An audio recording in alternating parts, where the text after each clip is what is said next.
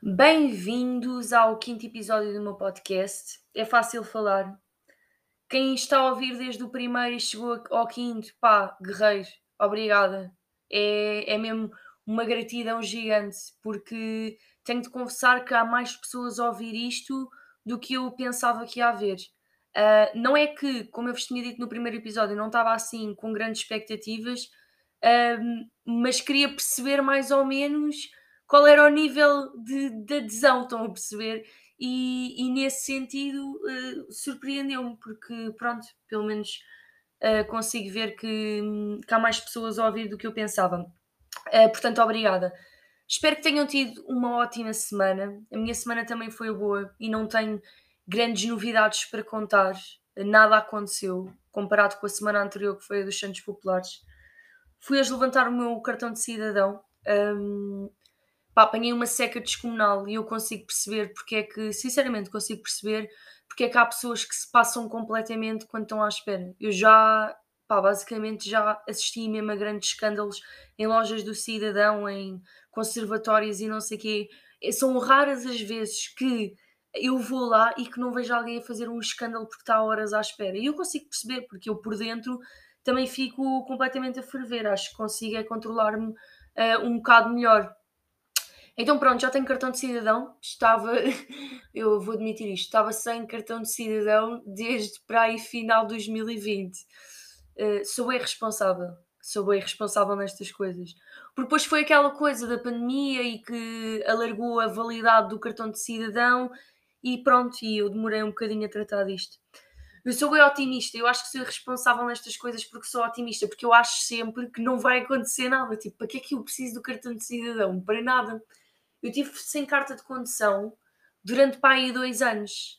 Um, e, e continuei a conduzir, como se eu tivesse a carta ali na carteira, se fosse mandada parar, como se eu tivesse ali a carta.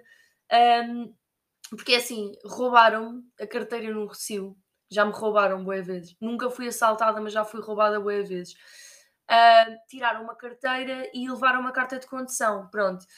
E o que aconteceu? Na altura estava com bué, sei lá, bué preguiça, no fundo tudo se resume a isto. Estava com bué preguiça de ir renovar a carta e depois, quando, quando se passaram aqueles dois anos, tipo, algumas pessoas iam perguntando: Ah, mas se tu fores mandada parar pela polícia, meu, eu, eu, eu, eu tinha uma desculpa que eu achava que se fosse necessário usar, que ia colar, que era se alguém me parasse e me perguntasse onde é que estava a minha carta, eu ia dizer nesse dia que tinha perdido a carta no dia anterior e que ainda não tinha renovado e que precisava mesmo de conduzir. E eu não sei se na minha ingenuidade, ingenuidade ou não, eu achei que isto colava se fosse preciso, estão a entender? E a verdade é que em dois anos nunca fui parada. Depois lá tratei da carta. Um, foi um dia em que tive durante 8 horas à espera. Foi, está no top 3 dos dias piores da minha vida. Um, porque, pá, no top 3 também se calhar não, está para aí no top 10 porque aquilo eu não ia preparada para esperar tanto tempo, não levei, um, não levei fones para ouvir música, uh, não levei um livro, o meu telemóvel estava a ficar sem bateria, então pronto, eu já me estava a tornar aquela pessoa que eventualmente começa a meter conversa com a pessoa que está ao lado. Pois é sempre fácil começar conversas nestes sítios, né? Pá, isto aqui é. Pá, isto é uma desorganização. Já, o tempo que fazem esperar as pessoas. E tornei-me nesta pessoa neste dia. E não estou a gozar, isto é mesmo verdade. Um, mas pronto, estes assuntos estão tratados, já não tenho de me chatear com nada, está tudo certo. Se me pedirem documentação, está tudo em dia. Uh, e pronto, olhem, foi isto a minha semana. Vamos então passar à primeira rubrica. Vamos lá então. Em I Have a Dream desta semana trago um sonho que talvez de todos aqueles que eu trouxe até agora deva ser dos que é menos concretizável. Uh, e também trouxe este sonho porque ele é derivado basicamente de uma grande pancada que eu tenho, que eu já vou passar a explicar, mas vou primeiro dizer qual é o sonho, que era podermos ter descontos a experimentar pratos em restaurantes. E isto era muito importante para mim, principalmente para mim, e agora eu vou explicar porquê.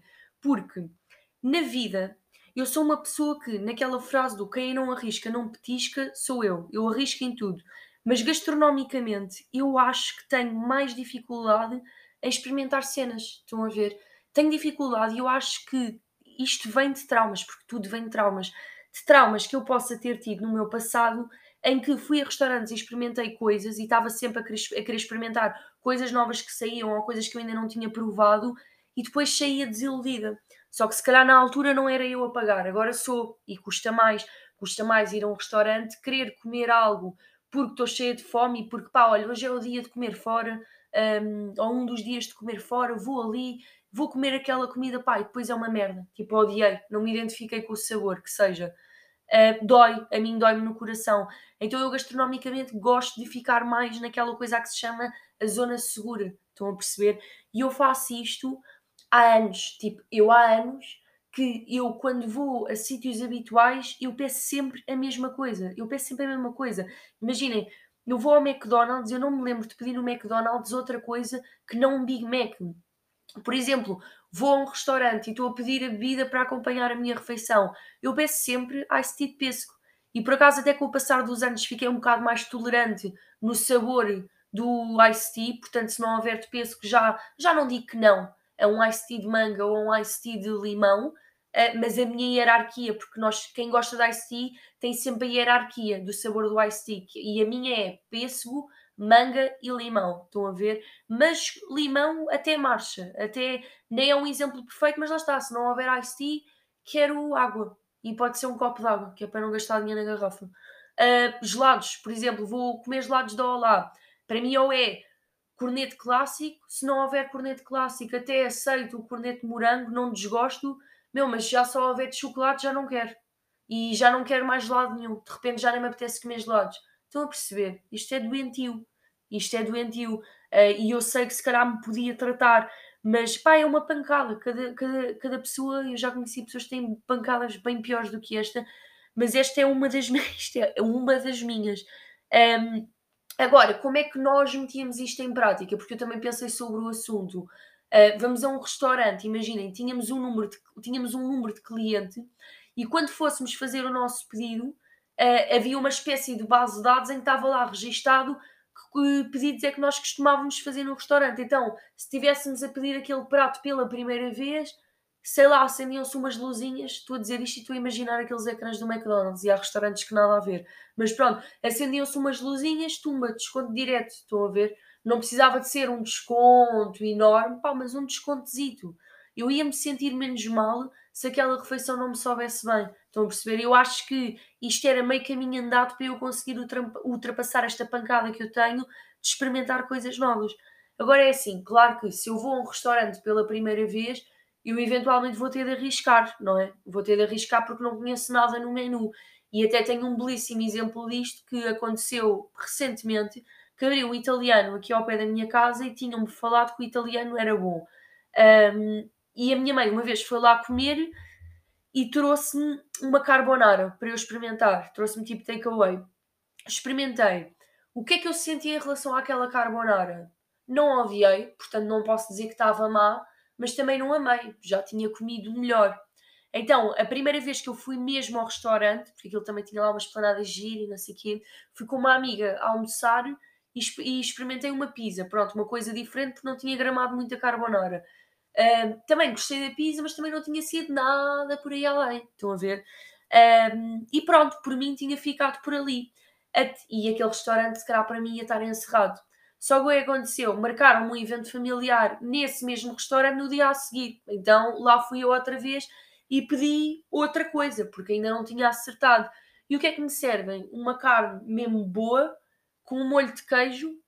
E o que é que eu senti? Eu amei eu amei. Ganda carne, ganda molho de queijo. E o que é que vai acontecer a partir de agora? Sempre que eu for àquele restaurante, eu vou pedir aquilo. Pronto, eu já entrei, já descobri a minha zona de conforto naquele restaurante. Então a partir de agora é carne com molho de queijo para sempre. Sempre que for àquele italiano. Estão a perceber? E sim, eu sei que posso estar a perder o mundo. Sei que eu podia experimentar outras coisas que eu até fosse gostar mais do que a carne com molho de queijo, mas lá está, a partir do momento em que eu encontro a minha zona segura na gastronomia em cada restaurante, pá, para mim está fechadíssimo.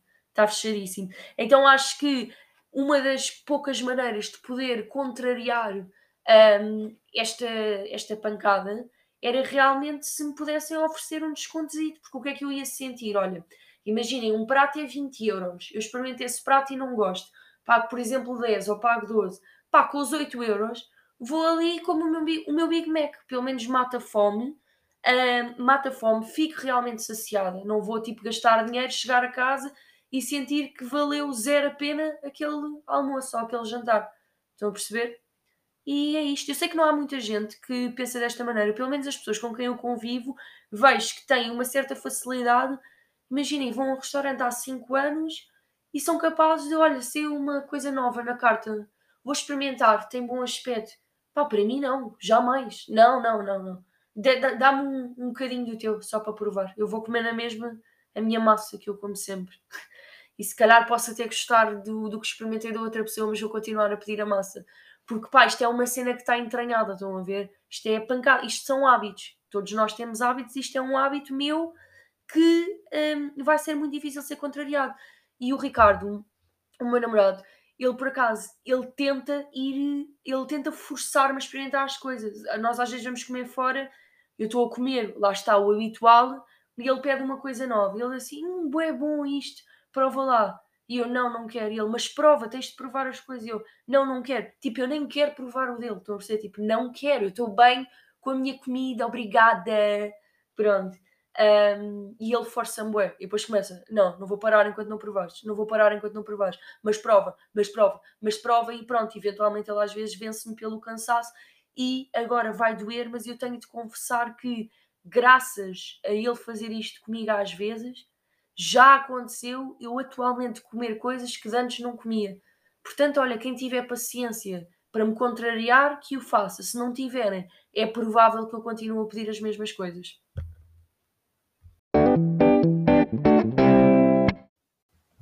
Na segunda rubrica de hoje, verdadeiro ou falso? Reality shows já deram o que tinham a dar.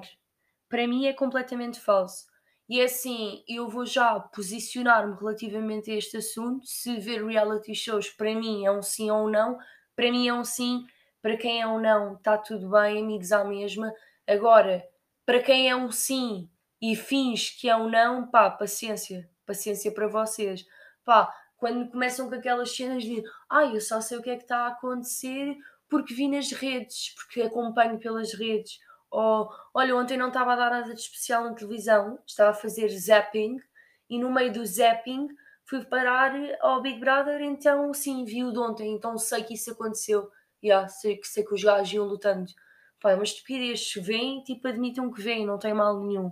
Que aquilo não é muito produtivo, toda a gente já sabe. Agora, eu também sou da opinião que, já que nós temos de estar concentrados e a trabalhar em tantas alturas do dia e focados, eu acho que temos o direito de ter um momento do dia em que o nosso cérebro, em que o nosso cérebro simplesmente não está a trabalhar e podemos estar só ali um bocadinho a sermos entretidos.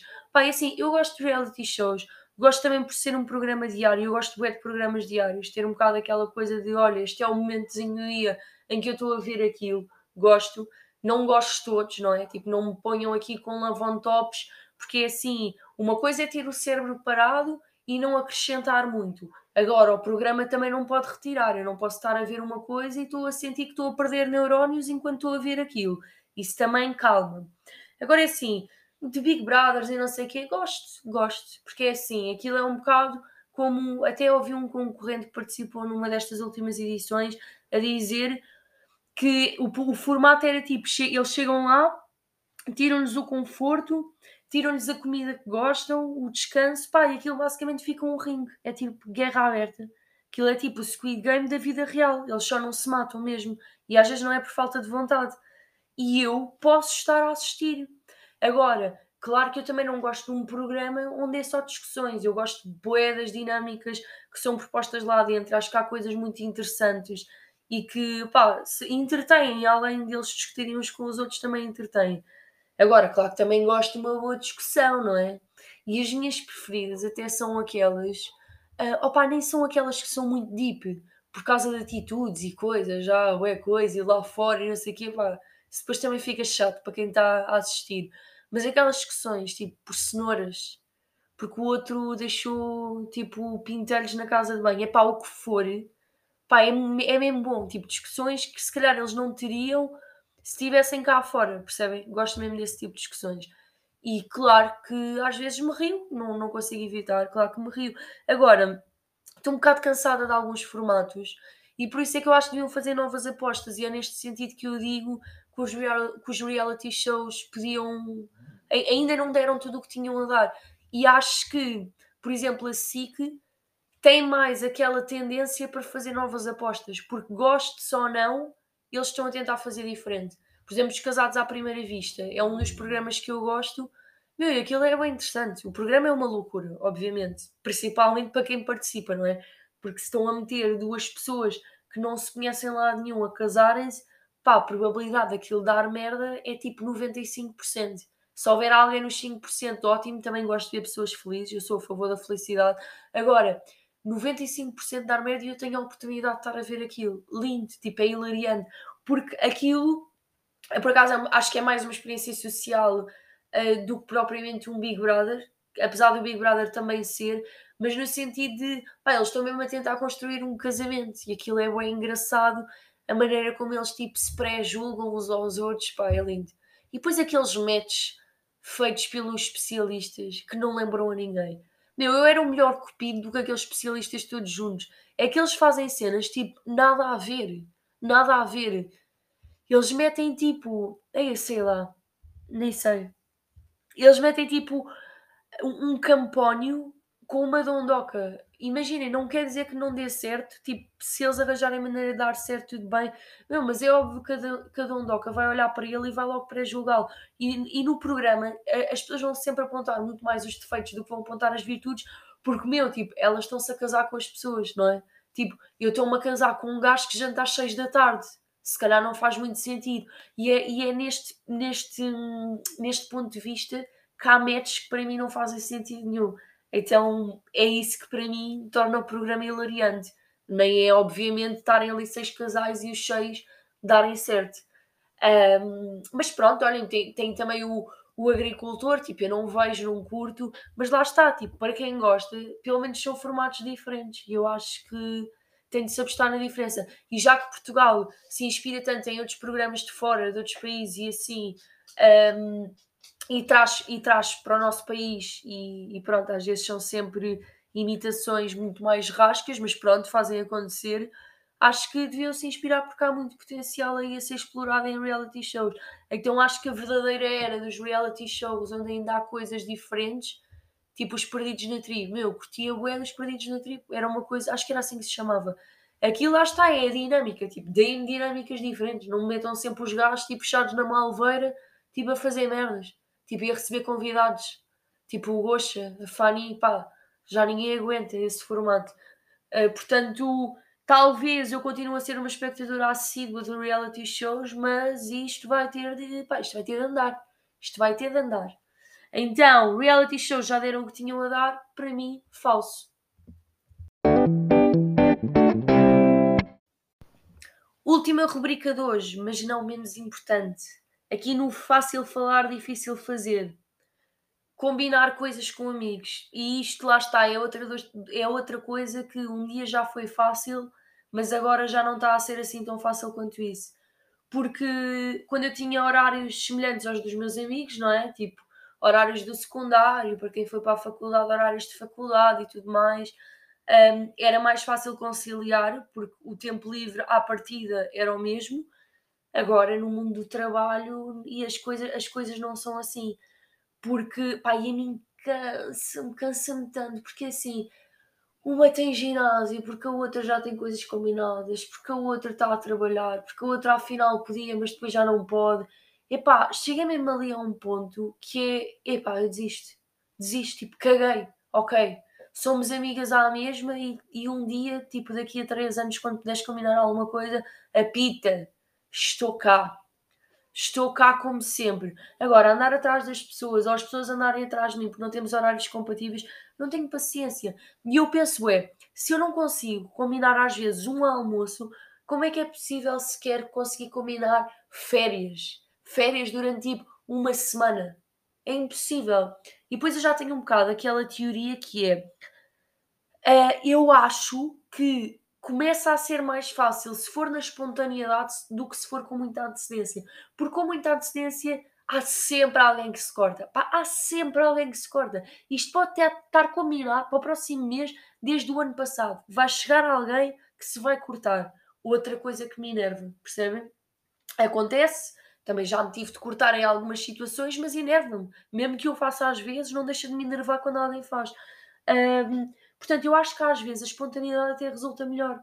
Tipo, ter um bocado aquela coisa de estou de folga, ligar à minha amiga, estou, estás de folga? Sim, queres almoçar? E ah, bora. Perfeito. Ninguém se chateia, não nos estamos a estressar com um dia para combinarmos e aquilo acontece. Porque no fundo o que interessa é que aquilo aconteça e que nós consigamos ver os nossos amigos. Um, e acho que é aquilo que consegue deixar menos. Ou seja, se a pessoa não puder à última da hora, eu não vou ficar muito tipo aborrecida com a situação, porque yeah, eu também não tinha isto combinado com antecedência, tipo, tranquilo. Se ela não pode, é normal. Aliás, eu quando faço a chamada de improviso, já estou à espera que ela não possa. Agora a surpresa dela, olha, por acaso estou de folga hoje também. Sim, gostaria de almoçar contigo. É ótimo, é ótimo, porque quer dizer que eu não me vou ter de chatear com nada. E eu não gosto de me chatear com este tipo de coisas, com este tipo de eventos. E é por isso que eu nunca sou a pessoa que tento combinar umas férias. Eu deixo sempre isso para alguém, tipo criar grupos do WhatsApp, combinar horas, combinar dias, uh, garantir que toda a gente tem férias ao mesmo tempo. Epá, não, estou fora, estou fora porque eu, acho que sou demasiado estressada para fazer esse tipo de combinações. Se alguém começasse com muitas merdas, eu ia só dizer assim, ah, tipo, caguei, vou eu para o Algarve. Estão a perceber? Um, mas é muito fixe ter alguém que faz essas coisas. Pá, eu adoro, eu adoro. Eu estou a pensar numa amiga minha neste momento que é ela que faz sempre esse trabalho e sou-lhe mesmo agradecida porque é nesses momentos que eu preciso que alguém se chegue à frente, porque eu não vou chegar de certeza absoluta. Então, olhem, eh, às vezes com, na vida adulta isto acontece, os nossos pais também não veem todos os dias os nossos amigos, começamos a ter outras prioridades e a verdade é que também outro nível de, de, tolerância para aquilo que se vai fazer. Porque imagina, se calhar se me convidarem para eu ir jantar uh, a um restaurante de música ao vivo, se calhar eu vou arranjar disponibilidade no meu horário para ir. Se calhar vou, porque parece-me um programa interessante. Se calhar se me convidarem para ir para uma discoteca um, não sei onde, pá, eu acho que se calhar já sou capaz de estar com 39,5 de febre nesse dia. Já é possível que isso aconteça.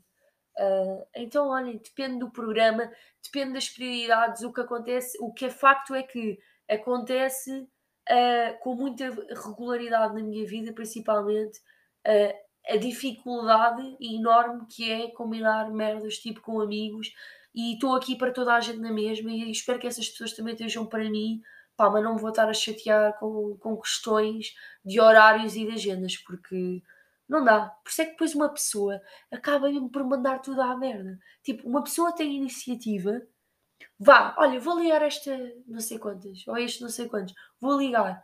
E depois vou a merdas, aí não, paciência, caguei, está bem, tudo bem, vou ficar em casa, vou ver a minha série. É, o nível de tolerância vai baixando também. Não, não sei como é que eu vou estar daqui a 10 anos. Acho que vou ser um bocado insuportável nessas coi nestas coisas.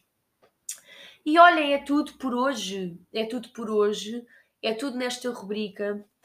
Espero que tenham gostado deste episódio. Para a semana a mais, tenham uma ótima semana. E, e é tudo. Beijinho!